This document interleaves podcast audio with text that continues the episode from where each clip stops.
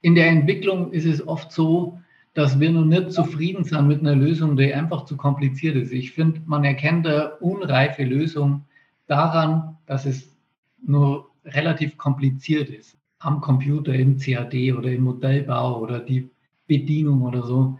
Und irgendwann kommt man dann immer an einen Punkt, an dem sich der Knoten löst und dann wird alles relativ einfach. Dann weiß man oft wirklich initial in der Minute, in der man das CAD-Modell aufbaut, dass das die Lösung für das Problem ist. Das ist die Einfachheit, die ähm, irgendwann mal kommt.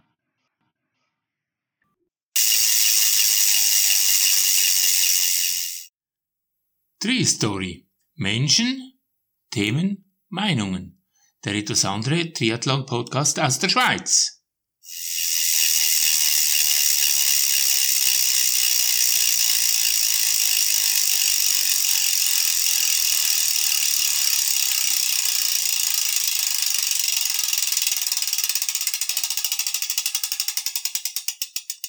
Mein Name ist Sabine Klapper. Herzlich willkommen zum Tree Story Podcast.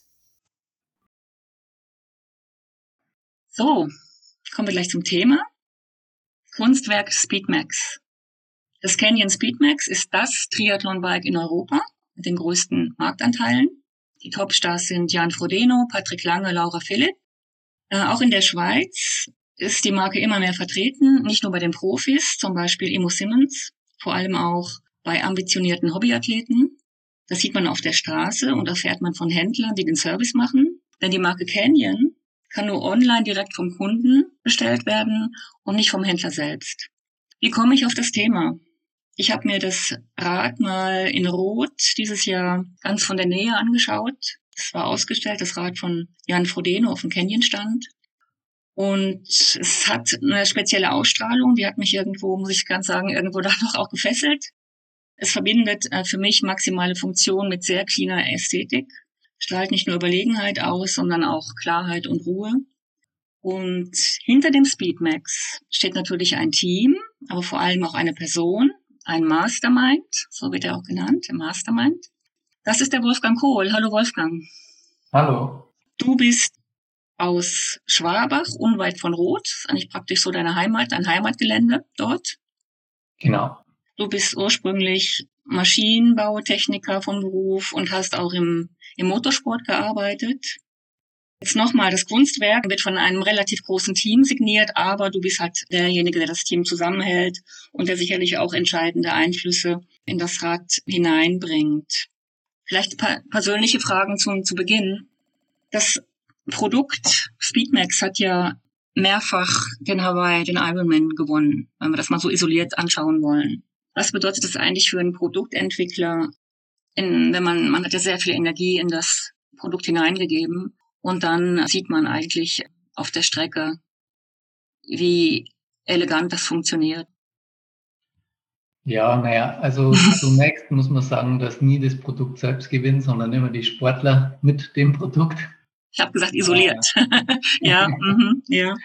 Aber natürlich äh, ist das eine Sache, von der ich lange habe träumen dürfen, bevor es dann Wirklichkeit geworden ist. Und es ist erstaunlich, wie lange diese Sache, nämlich dass halt die besten Profis der Welt das größte Rennen der Welt mit unserem Produkt gewinnen, für die Motivation hilft. Und ähm, das Feuer hört kaum auf zu brennen. Ne? Mhm. Es geht darum, das quasi weiterzugeben an meine Kollegen. Mhm, mhm. Ja, schön. Mhm. Der Jan Frodeno, ich würde mal sagen, das ist der Chef. Ähm, das ist ja auch das Aushängeschild in der Werbung. Ist nicht am Start. Ist das für dich persönlich auch eine emotionale Geschichte oder wie, ähm, wie geht ihr damit um oder wie gehst du damit um? Ja gut, man muss dazu sagen, dass wir nur zehn weitere Profiathleten äh, am Start haben in etwa. Dass der Jan nicht mitkommen kann, ist natürlich sehr, sehr schade. Das lässt für uns so ein bisschen den Dampf aus dem Kessel, was natürlich das Ganze etwas entspannter macht, aber auch nicht ganz ohne. Also er kommt ja, glaube ich, nach Hawaii und macht ein paar Termine auch für uns und ist vor Ort. Aber ja, wenn der Jan startet, ist es schon nochmal was ganz Besonderes, aber man darf natürlich ja die anderen Spitzen- und Supersportler nicht vergessen. Also ich fiebere dieses Jahr sehr, sehr stark für die Laura Philipp mit. Er hat wirklich eine gute Möglichkeit, ähm, das Rennen zu gewinnen. Der Patrick hat zweimal gewonnen und würde es wieder machen, ist, denke ich, so gut drauf wie selten zuvor. Und deswegen bleibt es für uns trotzdem spannend und ja. Jetzt sind wir, sag mal so vier, drei, vier oder drei Wochen vor, vor Hawaii, je nachdem, wo wann wir jetzt ausstrahlen. Ist das so für euch eine Phase zum Durchatmen? Jetzt haben wir das Produkt steht und ist fertig und man lehnt sich zurück und legt die Beine hoch? Nee, äh, ich habe gerade äh, in der halben Stunde, bevor wir angefangen haben, äh, nur mal das Briefing gelesen für Hawaii. Wir haben das mal ein Riesenteam mit dabei, ungefähr 15 Leute von Canyon, fliegen nach Kona und bereiten da alles vor. Wir haben Mechaniker-Service vor Ort. Wir werden das Lava Java mieten mit ein bisschen Expo mhm. und auch auf der technischen Seite passiert relativ viel. Ich habe hier noch die Box, die wir für den Lionel Sanders jetzt noch machen, nicht im 3D-Drucker. Das wird dann nächste Woche fertig. Wenn ihr das Lava Java mietet, seid ihr ja der, der Hotspot von äh, Kona, ne? oder der Hotspot von Big Island. Mehr geht ja eigentlich nicht. Nichts anderes ist unser Anspruch. Schön. Ein Produkt, das so souverän wirkt, grundsätzlich entsteht es aus einem Chaos heraus oder gibt es immer eine geordnete Struktur und einen Prozess für das? Ich finde, man kann sich das so vorstellen wie bei so einem Trichter. Mhm. Äh, am Anfang muss Chaos herrschen, um alle Ideen, auch um das Potenzial aller Ideen bewerten zu können eigentlich. Und dann verdichtet sich das Ganze und am Ende ist es dann, wenn das Konzept mal steht, quasi ein Wasserfallprozess, der dann abgeschlossen werden muss. Ne?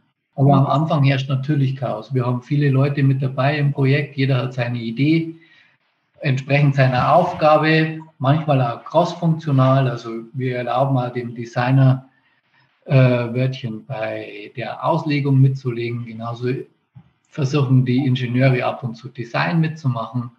Äh, Aerodynamik kommt nur mit ins Spiel und so muss man am Anfang sich einfach für jedes Projekt wieder neu finden und das kann man schon als chaotisch bezeichnen. Aber Gott sei Dank haben wir seit Jahren ein eingespieltes Team, bei dem jeder weiß, was er zu tun hat. Es ist auch, glaube ich, wichtig, dass die Leute eingespielt sind, ne? dass man äh, ungefähr weiß, was, was verlangt so ein Produkt. Ja, solange neue Ideen dabei rauskommen, ist das wahrscheinlich das Angenehmste. Mhm. Äh, wenn man irgendwann mal merkt, dass man in dem Team nicht weiterkommt, dann kann man da äh, ein oder die andere Komponente mal austauschen.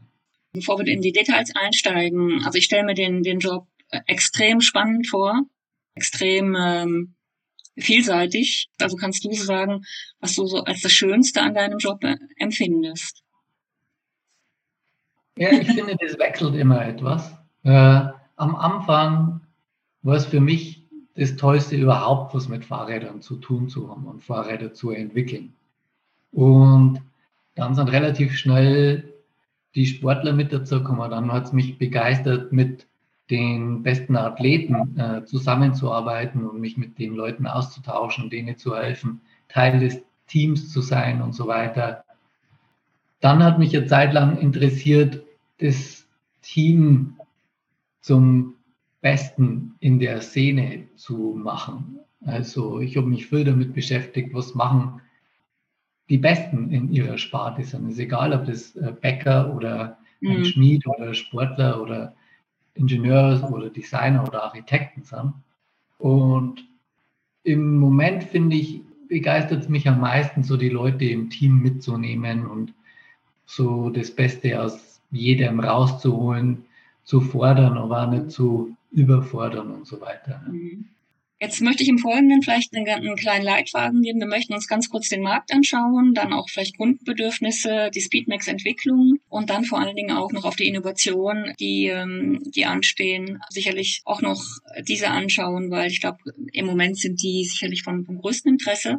Also ganz wichtig nur für unser Schweizer Publikum, denn 88 Prozent unserer Hörer kommen aus der Schweiz. Und es gibt eigentlich schon Canyon in der Schweiz. Und ich sehe das noch relativ häufig. Das ist so ein ähnlicher Schriftzug, aber es ist nicht Canyon. Das ist Canyon Schweiz. Eben das, was man auf der Straße sieht. Und da würde mich mal interessieren, gibt es da irgendwie von eurer Seite her kann man zu dem Zustand was sagen oder gibt, werden die Bikes noch produziert oder, oder wie ist da die Geschichte? Canyon Schweiz, Canyon Deutschland, habt ihr was miteinander zu tun? Canyon aus Koblenz mit dem Label, das man kennt, eigentlich weltweit inzwischen. Und in der Schweiz haben wir die Besonderheit gehabt, dass bis August 2019 eine andere Fahrradmarke mit dem Namen Canyon äh, existiert hat.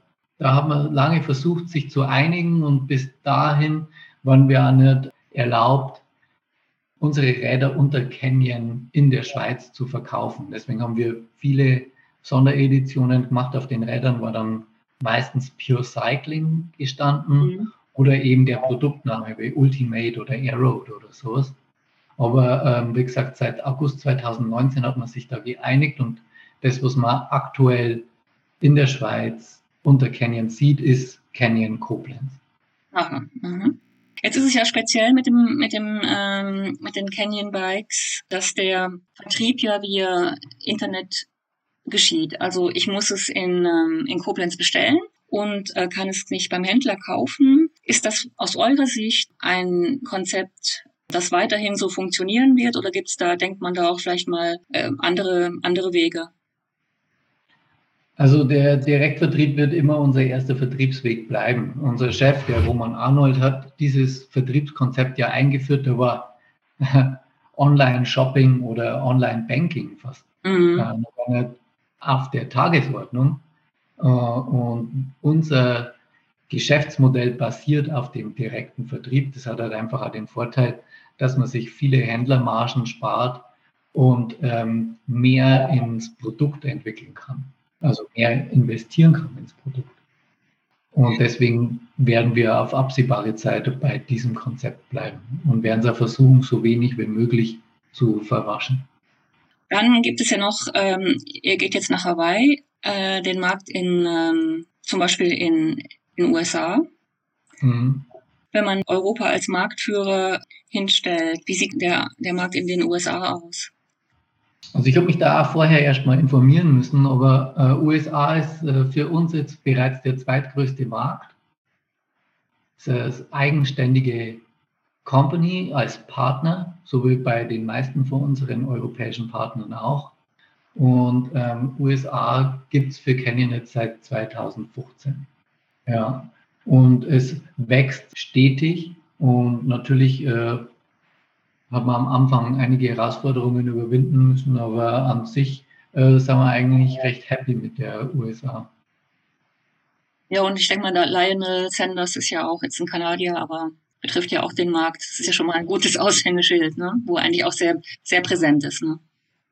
Ja, ja, klar. Vor allem äh, ist er, repräsentiert er für uns auch den amerikanischen Kunden so ein bisschen, im Triathlon. Und von dem her, ja, klar, es läuft eigentlich alles ganz äh, in Ordnung, besonders auch bei uns im Triathlon. Also es gibt ja den Kona Bike Count, da sind wir mhm. international jetzt noch nicht ganz vorne, aber wir wachsen da ständig und in diesem Ranking vor diesem Bike Count ja. geht jedes Jahr äh, eine oder zwei Stüfchen nach oben. Von dem her das ist so eine, ein Treppchen, würde ich sagen. Ich habe mir das auch angeschaut. Das geht immer von Jahr zu Jahr, geht das eine, eine Treppenstufe nach oben.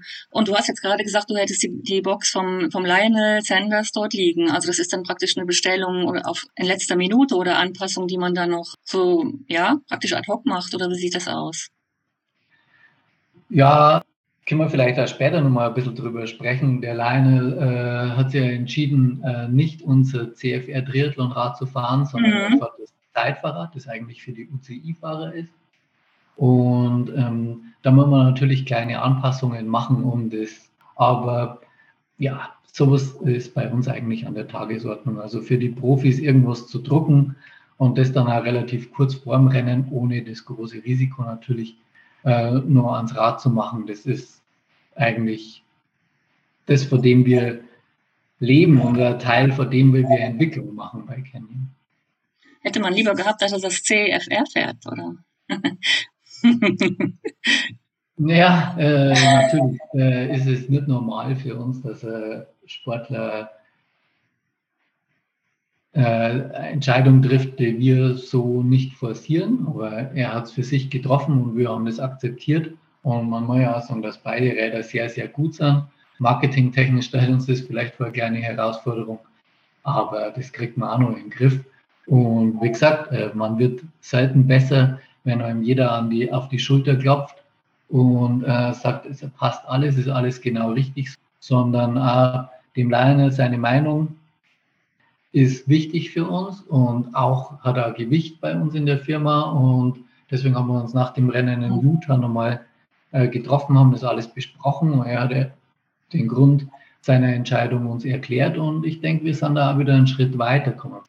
Komme ich noch ganz kurz, bevor wir dann auf das Speedmax eingehen, ähm, wenn ich mir so ein, so ein schönes Teil bestelle in der Schweiz, wie kommt das dann zu mir einfach per Post?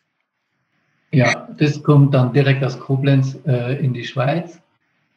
Und im Falle einer Reparatur kann es auch wieder nach Koblenz zurückgeschickt werden. Ähm, wir haben aber einen Kooperationspartner in der Schweiz, äh, Sports 2 Go. Auch da können Räder repariert und äh, zum Service eingeschickt werden. Ja, das, das wissen aber noch wenige, ne? Also ich glaube, ich habe jetzt wirklich relativ viel Kontakt gehabt mit, mit Leuten, die Canyon fahren und mhm. hatten auch das ein oder andere Herausforderungen und das, ähm, die waren dann immer direkt mit Canyon äh, in, in Koblenz in Kontakt. Ne? Ja, äh, war für mich auch neu, diese Sports-to-Go-Kooperation, aber scheinbar läuft es jetzt, ja. Jetzt kommen wir mal zum Speedmax, zum eigentlichen Thema. Kannst du mir vielleicht noch sagen, die Geschichte von dem, von dem Speedmax oder wie hat sich das Bike entwickelt?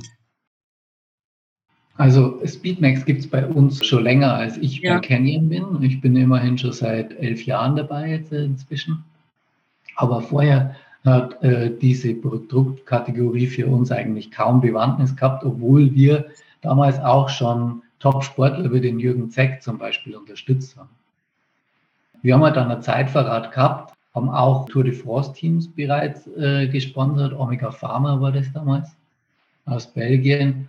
Und ähm, irgendwann ist halt dann mal diese Zeitfahrgeschichte immer wichtiger geworden für die Teams und dann haben wir halt das Produkt verbessern müssen. Das war eine klare Forderung vom Pro-Tour-Team, das wir damals unterstützt haben. Und so ist dann ein kleines Projektteam entstanden, bei dem ich auch schon mit dabei war. Und dann haben wir eigentlich ein UCI-Triathlon-Fahrrad entworfen.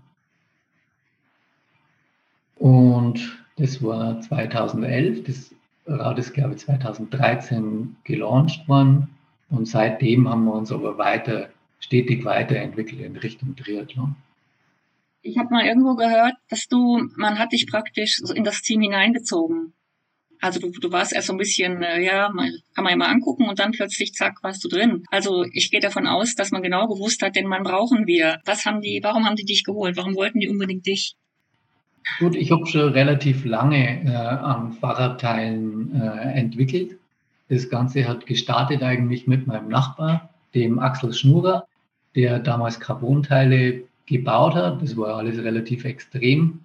So parallel zu meiner Ausbildung, da habe ich bei so einem Sitzhersteller in der Automobilindustrie äh, Ausbildung zum technischen Zeichner gemacht und ja, dann hat sich das alles so peu à peu entwickelt. Du hast es ja in der Einleitung schon gesagt. Dann habe mich das Thema mit dem Composite-Material interessiert. Dann bin ich nach Salzburg zur Firma Carbotech und haben äh, ein paar Teile für Rennautos gebaut.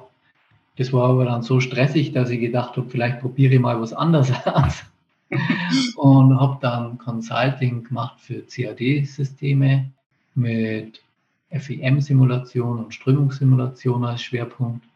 Und bei der Firma habe ich dann Canyon kennengelernt und äh, habe den äh, CAD äh, gelernt, Festigkeitssimulation, Strömungssimulation. Und genau, im Rahmen der Schulung haben wir uns halt dann ein bisschen unterhalten und mein Chef, der Michael Kaiser, dann gesagt, was hast du denn vorher gemacht? Dann habe ich das dem alles erzählt. Und dann hat er eigentlich konstant angefragt zu fragen, ob ich eine Lust hätte, äh, zu Canyon zu kommen. Ja, für mich war es dann unvorstellbar, weil ich eigentlich 350 Kilometer weg wohne. Die Erfahrung mit Salzburg hat mir gezeigt, dass meine Familie relativ wichtig ist für mich. Und ich wollte dann nicht so weit weg. Aber wir haben dann gesagt, es ist so interessant, dass ich gern Consulting mache und kleine äh, Aufgaben übernehme in der Entwicklung.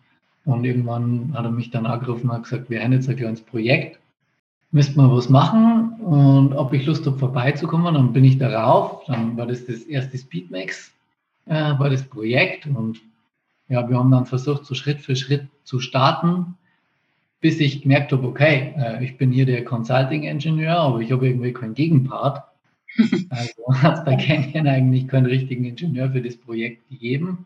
Die Designagentur Artefakt war damals auch neu, erstes Projekt.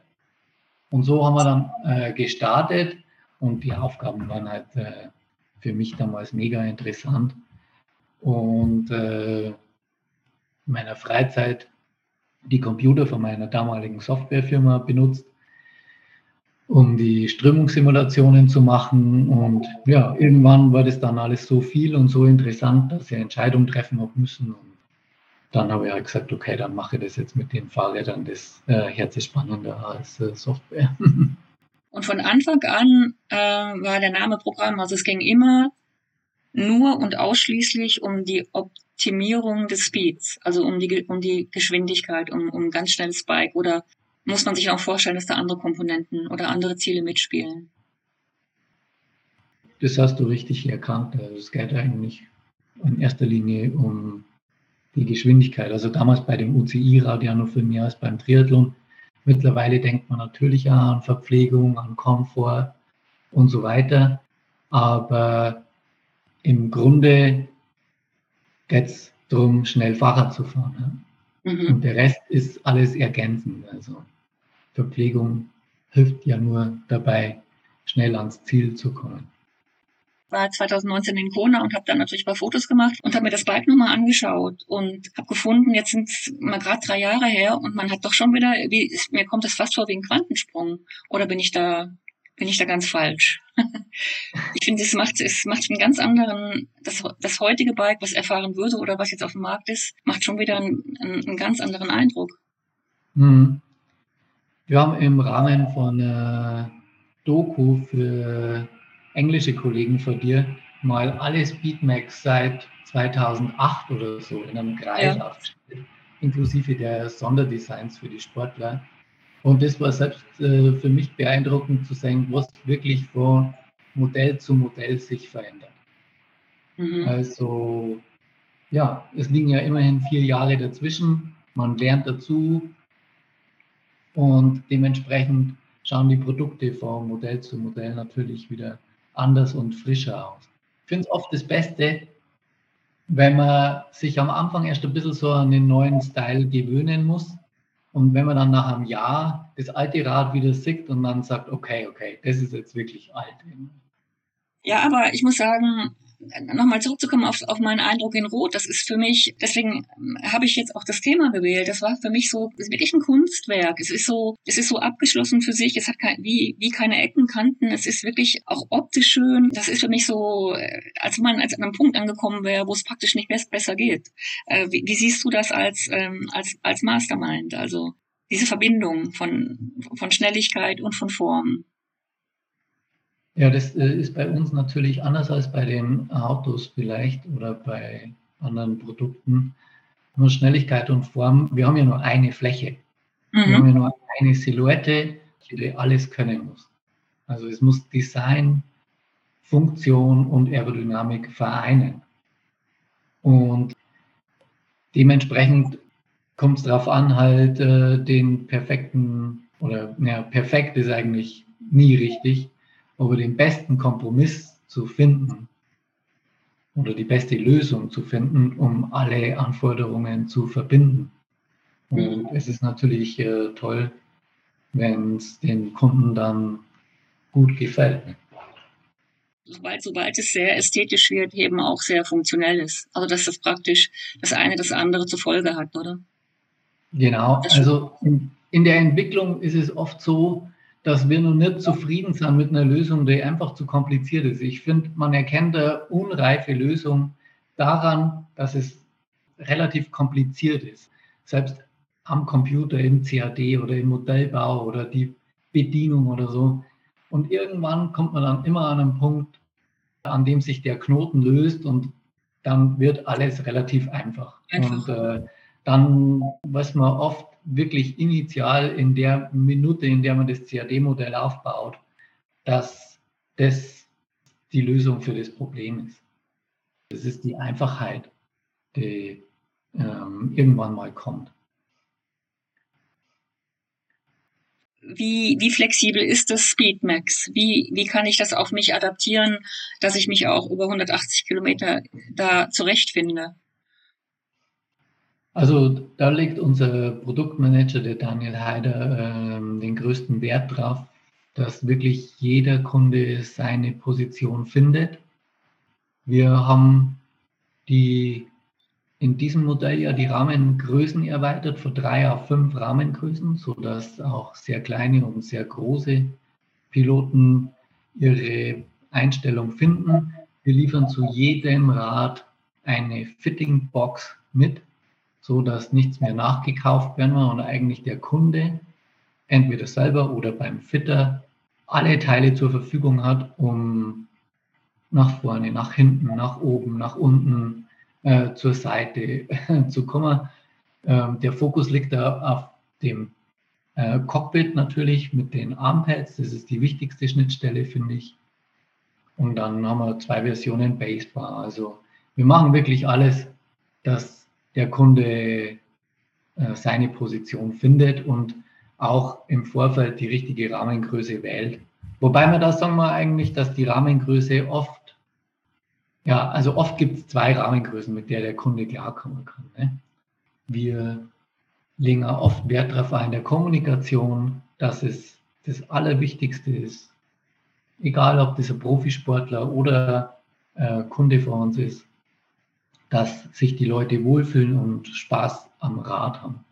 Mhm. Und da sollte man dann vielleicht dieses verbissene Denken, äh, das letzte Watt nochmal rauszuholen, ein bisschen hinten anstellen weil im Endeffekt äh, ist es wichtig, dass jeder Spaß hat, dass jeder zwar schnell fährt, aber dass er alle nur laufen können.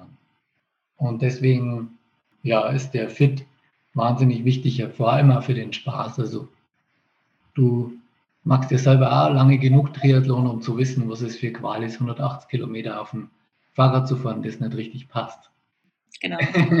Kann auch schon bei 40 Kilometer anfangen. ja.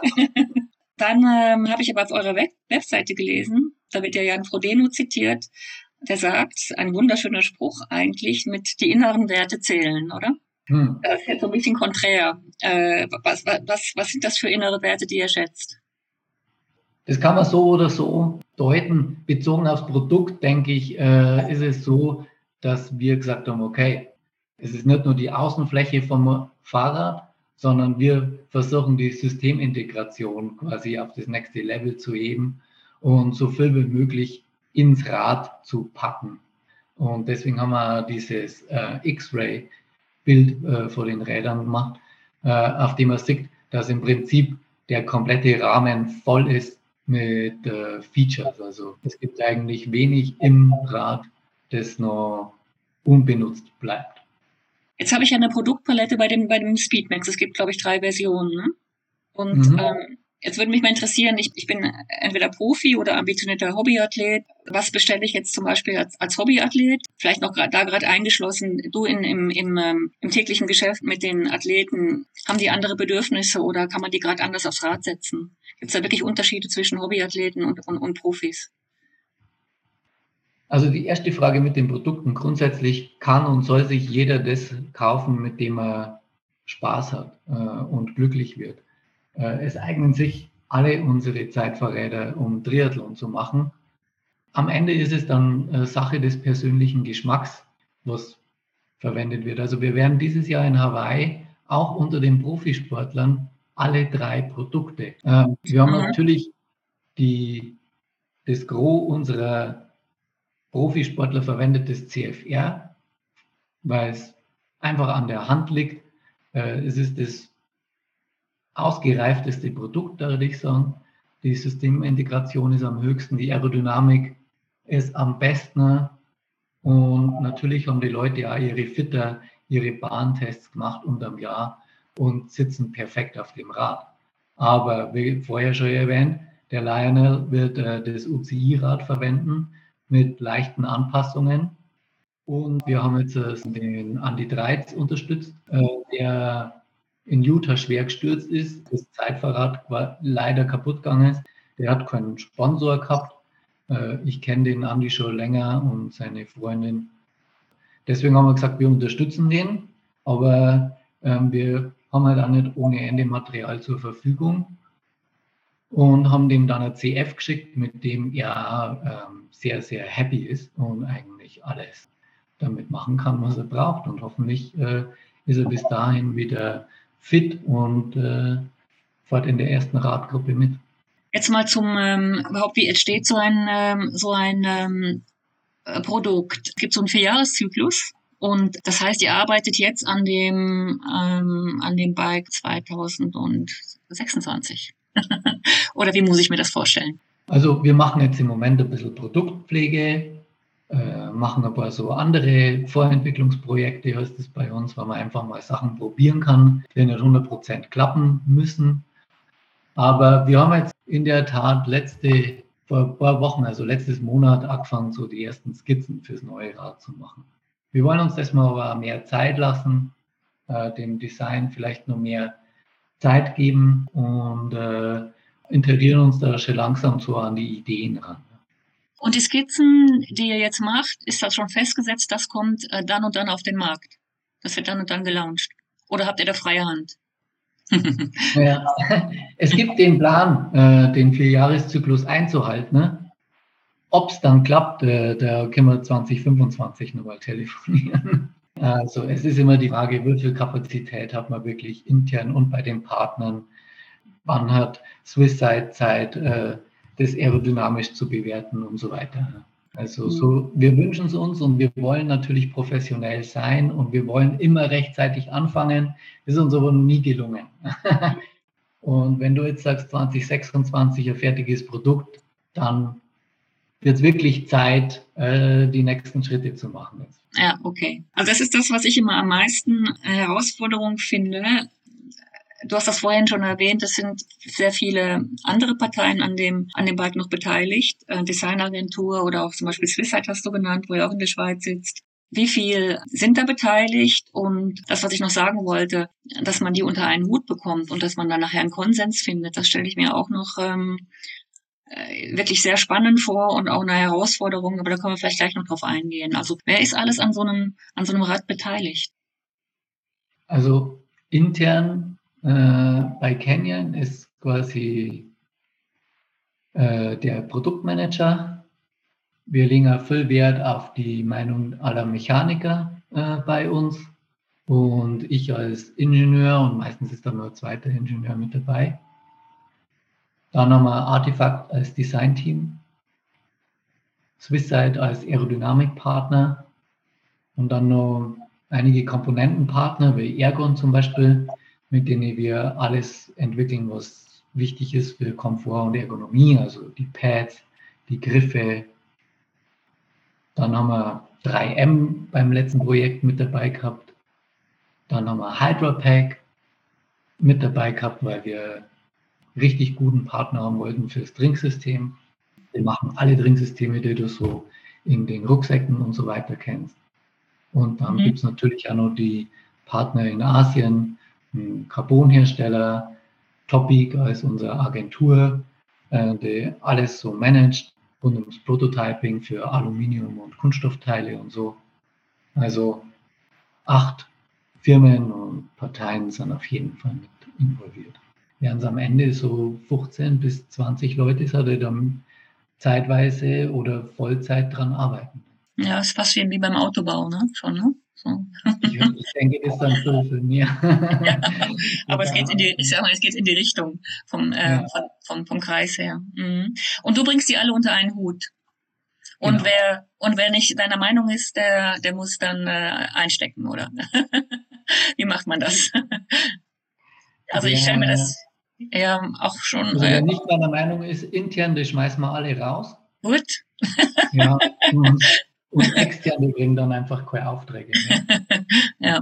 Mhm. Nee, aber äh, ja, wie ich dir vorhin schon gesagt habe, äh, was äh, das Interessanteste oder Schönste an meinem Job ist, es ist wirklich, denke ich, diese Sache, gerade in dieser kreativen Phase, so in dem ersten Jahr oder eineinhalb Jahr, das Potenzial aus jedem Spezialisten rauszuholen. Mhm. Und da geht es nicht nur ums Fachliche, sondern oft auch ums Zwischenmenschliche. Und klar, äh, man muss jeden am richtigen Fleck erwischen und jeden, äh, jede Meinung ernst nehmen, auch wenn es anfangs mal nicht so passt. Und äh, dann kriegt man, denke ich, am Ende das beste Produkt dabei raus. Jetzt stelle ich mir eigentlich das am herausforderndsten vor bei, ähm, bei der Ästhetik und der Aerodynamik. Also ich glaube, eine Designagentur möchte ja immer das, was wir jetzt haben, ein sehr schönes Teil. Und dann habe ich die Aerodynamik, die Fläche vom Rad, die, die Strömungswerte. Du hast das vorhin zwar schon angesprochen, es ist dann immer äh, eine, meistens eine sehr glückliche Zusammenfügung, dass beides dann sich wirklich zu einem Gesamtkunstwerk ergibt. Aber ist das so einfach? Oder hat man da auch, äh, muss man da sich wirklich zusammenraufen? Weil ich glaube, Designer sind ja, leben ja auch teilweise in anderen Welten als die Techniker, als die Ingenieure. Ne? Und dann kommt auch noch die Marketingabteilung dazu. Am Ende wollen halt alle Rad, das äh, schnell ist und schnell aussieht. Das ist natürlich ja der gegenseitige Respekt. Und wenn der Artefakt mit dem Swiss-Side spricht, dann hört man da den gegenseitigen Respekt in jeder Zeile. Also mich mhm. wundert es auch und ich hoffe, dass er beim nächsten Projekt wieder so ist, dass Ästhetik und Aerodynamik äh, Hand in Hand funktionieren und das Ganze kein Widerspruch. Vielleicht haben wir auch nur Glück gehabt bis jetzt. Ich glaube, das entsteht nur aus, aus gewissen Prozessen, die auch laufen. Sowas entsteht nicht aus Prozessen, die, die nicht laufen, oder? Davon bin ich überzeugt. Ja, also kannst du jetzt wenig zu sagen, weil du, weil das ist, äh, ist es natürlich ähm, ja einfach das, was, was, was die Ausstrahlung auch ist, ne? Ja, ich denke, wir haben uns auch zusammen mit den Sportlern und dem kompletten Engineering-Team einfach eine Philosophie erarbeitet über die letzten Jahre. Und das hilft natürlich dabei, wenn jeder das Ziel kennt und jeder seinen Part kennt äh, bei dem ganzen Putzel. Ja, toll äh, mit wirklichen Experten auf jedem Gebiet arbeiten zu können. Also die Arbeit mit Ergon zum Beispiel ist für mich immer wieder erstaunlich, wie viel Know-how, wie viel Passion jemand in die ergonomischsten Materialien und Formen legen kann. Und da muss man einfach erkennen, dass man selber nicht in der Lage wäre, diesen Job so gut zu machen wie die Experten. Jetzt würde mich noch interessieren, wie wichtig sind denn die Athleten? Was haben die für einen Stellenwert bei der, bei der Entwicklung? Ja gut, wir haben wirklich ja das Ziel, langfristig mit den Athleten zusammenzuarbeiten, weil es für mich ja wahnsinnig wichtig ist, die Leute zu kennen, die mir Feedback geben. Und ja, einfach bei uns weiß jeder, dass er sein Feedback geben kann, auch wenn es mal überraschend ist, wie jetzt beim Lion äh, die letzten Monate. Aber wir nehmen alles auf und versuchen uns dann halt äh, zu verbessern. Und wie gesagt, wir sehen uns als Teil des Teams des Sportlers und wir nehmen aber auch den Sportler als Teil unseres Teams wahr. Und dem Selbstverständnis ähm, nimmt man natürlich jede Anregung wahr. Man muss halt einfach sagen, die Leute sitzen tagtäglich auf dem Rad und spulen hunderte von Kilometern ab. Wenn mir jemand sagt, das ist noch nicht so optimal, wenn man wirklich täglich das Rad benutzt, wenn man sehr oft mit dem Produkt reist zum Beispiel oder, oder, dann ähm, weiß es der halt einfach besser als ich in dem Fall. Ich meine, ich war zweimal die Woche wenigstens Zeitfahrrad, aber ich habe leider nicht die Zeit, zweimal die Woche 150 Kilometer damit zu fahren. Von dem her sind die Sportler auch wichtige Testfahrer. Und äh, jeder von denen weiß, dass seine Meinung oder ihre Meinung äh, ernst genommen wird. Haben denn diese Erkenntnisse auch Einflüsse dann auf die Produktpalette, ich sag mal, ähm, bei den Straßenvelos oder bei anderen äh, Velos, wo, wo ihr produziert? Ja, zunächst hat es mal Einfluss auf unser Speedmax. Also mhm. wir haben ja schon oft Sachen gemacht, die wir speziell für irgendeinen Sportler entwickelt haben und das dann in die Serie überführt. Also das Facelift vom letzten Rad war ja. einfach nur ein Projekt für den Jan zum Beispiel. Mhm. Das, was wir jetzt dann in Zukunft machen mit den Pro-Pads oder den Pro-Pads, die es jetzt schon gibt, diese langen Pads, ja. war eine Entwicklung, die wir eigentlich für den Patrick und für den Jan äh, mhm. als Sonder gemacht und dann gesagt haben, okay, wie kann eine Kundenlösung ausschauen? Und äh, um die Frage vorher noch zu beantworten, bei uns ist das Speedmax schon so eine Art Technologieprojekt, bei dem jetzt äh, die Rentabilität oder der Aufwand, der betrieben wird in der Entwicklung, nicht unbedingt auf den Umsatz einzahlt, so eins zu eins, aber halt dann die Technologie in andere Fahrräder übersetzt mhm. wird. Mhm. Also integrierte Kabel haben wir bei den Zeitverrätern ja eigentlich schon seit 2012. Wenn man moderne Gravel-Bikes anschaut, gibt es da jetzt auch langsam clevere Storage-Lösungen integriert im Rahmen für Pannenkit zum Beispiel. Solche Sachen kommen eigentlich auch aus dem Triathlonsport. Mhm. Wahrscheinlich auch bedingt durch die Sache, dass diese UCI-Reglementierung nicht so streng ist. Ja, die schränkt ja doch immer auch ein. Ne? Mhm. Ja. ja, ist auch ein ganz anderes Thema eigentlich. Ich möchte eben noch auf die Innovation zu, äh, zu sprechen kommen. Wir haben jetzt den Christian Blumenfeld, der auf einem Rad fährt. Äh, ja, das ist eine, also in meinen Augen ist das jetzt einmal eine optische Provokation, kann ich das so sagen. Ähm, aber man gewöhnt sich vielleicht an alles und vielleicht ist das nachher das, äh, das Rad, was nur noch gefahren wird. Ich weiß es nicht einem Ingenieur jetzt wie dir oder oder einem eine, eine, jemand, der das, der da viel mehr dahinter sieht, der der gerade auch die Fläche sieht, die Strömung, ist das die Zukunft vom Rahmenbau oder oder schaut ihr euch das an oder ähm, werden wir uns daran gewöhnen müssen? Also du musst auch auf die Frage gar nicht antworten. Es ist nur das, was was mir so auf der Zunge liegt. Hm? Nee, ich antworte da gern drauf. Ich will aber nie was Negatives über irgendein Konkurrenzprodukt ja, sagen. Eben. Mhm. Weil man einfach auch die Leute und die Personen sehen muss, die hinter so einem Produkt stehen. Und wenn man dann teilweise irgendwelche Kommentare liest, wo ich übrigens schon lange nicht mehr mache in Social Media, äh, dann ist das einfach nur verletzend. Aber man muss bei jedem Produkt, das jetzt die letzte Zeit gelauncht worden ist im Triathlon, sagen, dass sehr, sehr gute Ideen verwirklicht worden sind.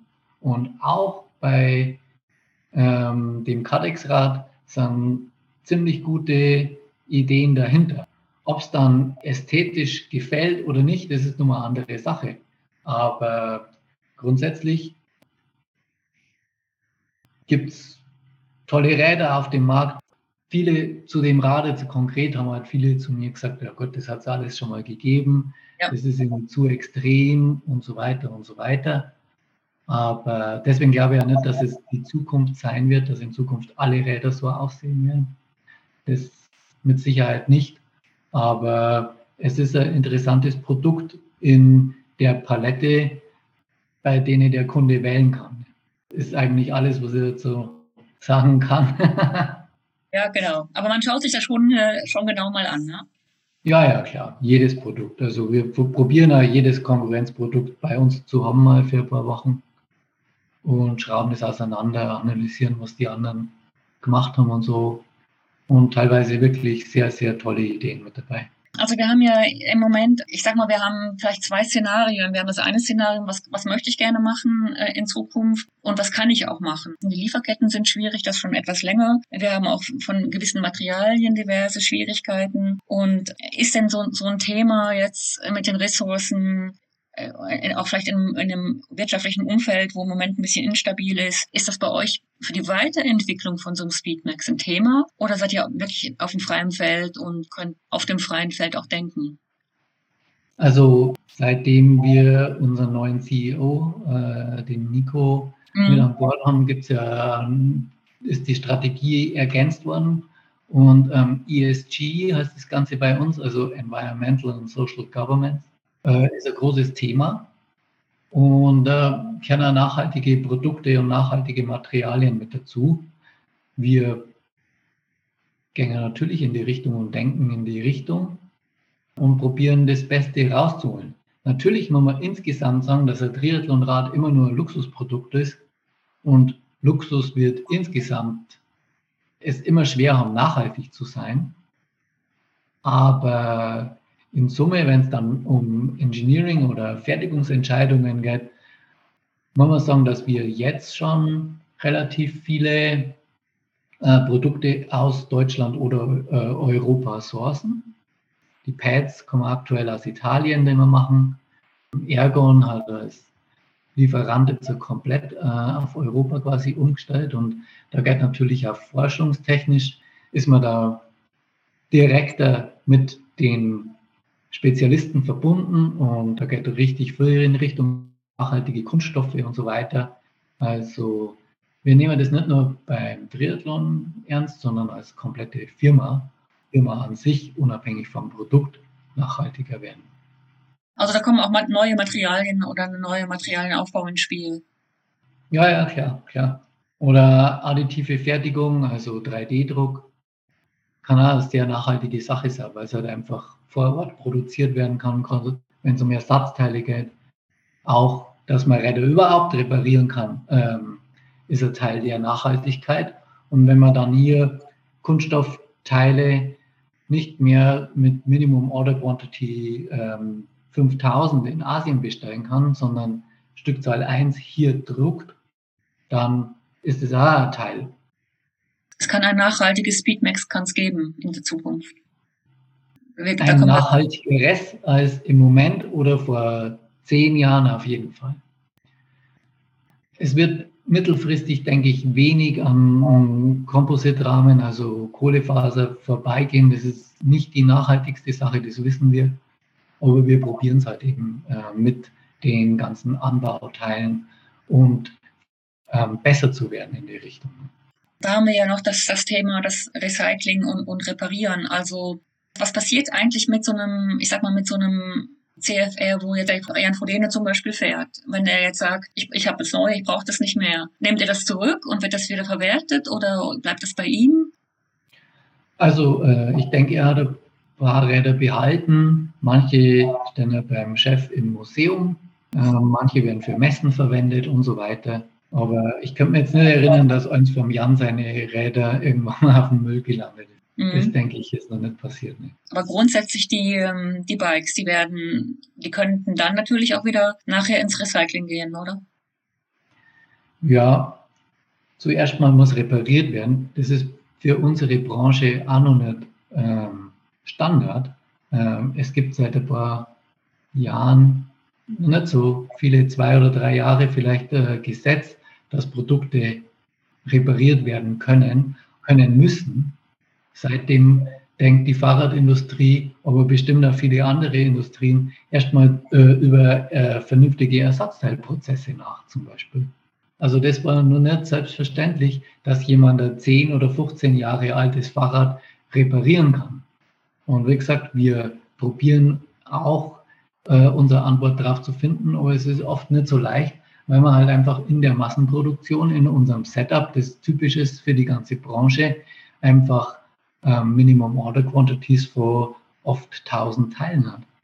Da gibt es halt einfach eine riesen Herausforderung, das rechtzeitig nachzuhalten, rechtzeitig genügend Teile auf Lager zu haben, dass das auch nur für die nächsten Jahre reicht. Ne?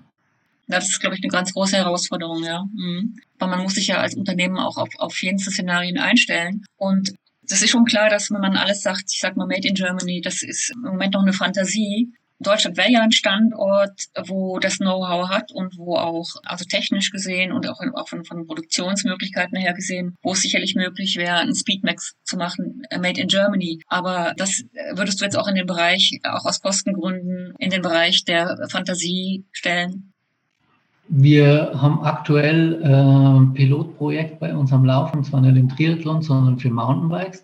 Es ist in Deutschland, es wird in Deutschland produziert werden äh, im Metall 3D-Druck und es werden ausschließlich Komponenten gespeckt, die so nachhaltig wie möglich produziert wurden. Also es gibt die Produkte, es ist für uns halt einfach jetzt mal ein erstes Projekt. Ja, mhm. aber am Ende brauchen wir als Firma dann den Kunden dafür, um nachhaltigere Produkte zu machen. Ne? Ja, Genauso ja. wie jeder Metzger auch die Kunden braucht oder jeder Bäcker äh, nachhaltigere Produkte, die etwas teurer sind, dann äh, letztendlich zu verkaufen. Weil am Ende macht es dann trotzdem wieder der Kunde, ob Nachhaltigkeit bei uns Erfolg wird oder eben nicht. Aber man denkt schon, also ich merke schon, man denkt jetzt auch, es hat sich wahrscheinlich schon ein bisschen das Fenster geöffnet, dass man auch in andere Richtungen denkt, ne? Absolut. Ja, also ähm, ich glaube, der Blick in die Zukunft, da müssen wir vielleicht mal noch eine ein, zwei, drei Jahre abwarten, was da passiert. Aber ich muss sagen, ich kann mir jetzt im Moment nicht vorstellen, dass es noch ein noch ein schöneres Rad gibt. Ich musste das Kompliment einfach machen. Ich finde das, ähm, ja, man, man hat ja auch so, auch so Bilder im Kopf, oder? Und ich, das würde mich auch nochmal interessieren, ob du so ein Bild hast von, wo, wo die Richtung hingeht oder ob das Bild erst entsteht. Mein Bildchen habe ich schon. Das kann Aha. ich dir nicht sagen, aber ich kann dir ja. sagen, dass mir es vom 2018er, 19er Modell zu dem jetzt genauso gegangen ist wie dir. Ich dachte mir auch nicht, dass es nur ein schöneres Triathlon-Fahrrad geben kann. Das ist wahrscheinlich ja, der Entwicklung inhärent, dass man immer denkt, okay, jetzt hat man so den Peak erreicht, aber wir müssen alle wissen, dass das nie passieren wird, dass es ja. immer weiter wird in der Entwicklung. Ja, ich bin gespannt. Und ich darf dir noch etwas äh, sagen, was ich absolut sympathisch äh, fand. Ich war im Rot nachher noch ähm, am Sonntag auf der Laufstrecke und habe dich dann mit äh, zwei, drei Leuten von Canyon noch vorbeifahren sehen und du warst ähm, auf einem E-Bike und ich habe das so für mich gedacht, jetzt haben wir da den super Mastermind von vom Speedmax und fährt auf dem E-Bike und ich das fand ich irgendwie so sympathisch und ähm, ja, für dich ist es wahrscheinlich normal, aber das ist so, man erwartet halt dann irgendwo. Aber naja, ich finde halt, im Rot das hat vorher der Felix Rüdiger gehabt, der Manager vom Jan. Und als der raus ist, äh, mit ins, in sein Homestay gefahren. Ja. Und äh, dann war ich mit dem Rad in der Hand da gestanden. Und Ach so. ich fahre aber ja. gern mit meinem 20 Jahre alten Klapprad, das ich irgendwann mal äh, bei einer Radtour mit einem Kumpel am Wegesrand äh, Stelsing habe und dann ob wir das mitnehmen kann. Also so kommen aber auch immer Bilder zustande. Da muss es noch gut, haben wir mal haben wir darüber gesprochen, weil ich sehe jetzt, in, also ich sehe dich ja jetzt auf dem Bildschirm und da stehen natürlich die schönsten Räder ähm, und äh, man muss halt immer mal nachfragen, äh, um, um zu wissen, wie solche Dinge auch zustande kommen. Also ich muss sagen, ich fahre natürlich auch E-Bike und ich finde, das ist eine, macht einfach alles komplett, ne? wenn man wenn man ähm, auswählen kann, was man gerade benutzt. Ja, ja, klar. Ich finde, das soll man nicht so engstirnig sein. Ja, ja. haben schon ihren Sinn und haben schon viele Leute, die sonst gar keinen Sport mehr machen würden, an die frische Luft gebracht. Und das ist die ja schon eine sehr positive Eigenschaft. Ich wünsche jetzt erstmal alles, alles Gute und viel Erfolg für Hawaii. Ich weiß nicht, ähm, was man dir da wünschen kann, dass du neue Erkenntnisse oder ja, einfach auch gute Geschäfte, gute Kontakte und dass alles so läuft, wie ihr euch das vorstellt. Vielleicht bekommen wir ja auch eine Siegerin oder mit dem Sieger wird es wahrscheinlich ein bisschen schwieriger, aber man weiß nie, was da alles noch passieren kann und bedanke mich ganz herzlich für das Gespräch. Danke auch. Und wünsche dir alles Gute. Okay, und ich hoffe, wir sehen uns bald mal wieder. Ja, das denke ich schon, ja, auf jeden Fall, ja. Danke, ja. Wolfgang, ja. Ciao. Ciao auch den Hörern und Hörerinnen. Ihr findet den Tree Story Podcast auch auf Facebook, Instagram, LinkedIn und auf der Website treestory.news.blog. Ich bedanke mich fürs Zuhören bis zum nächsten Mal.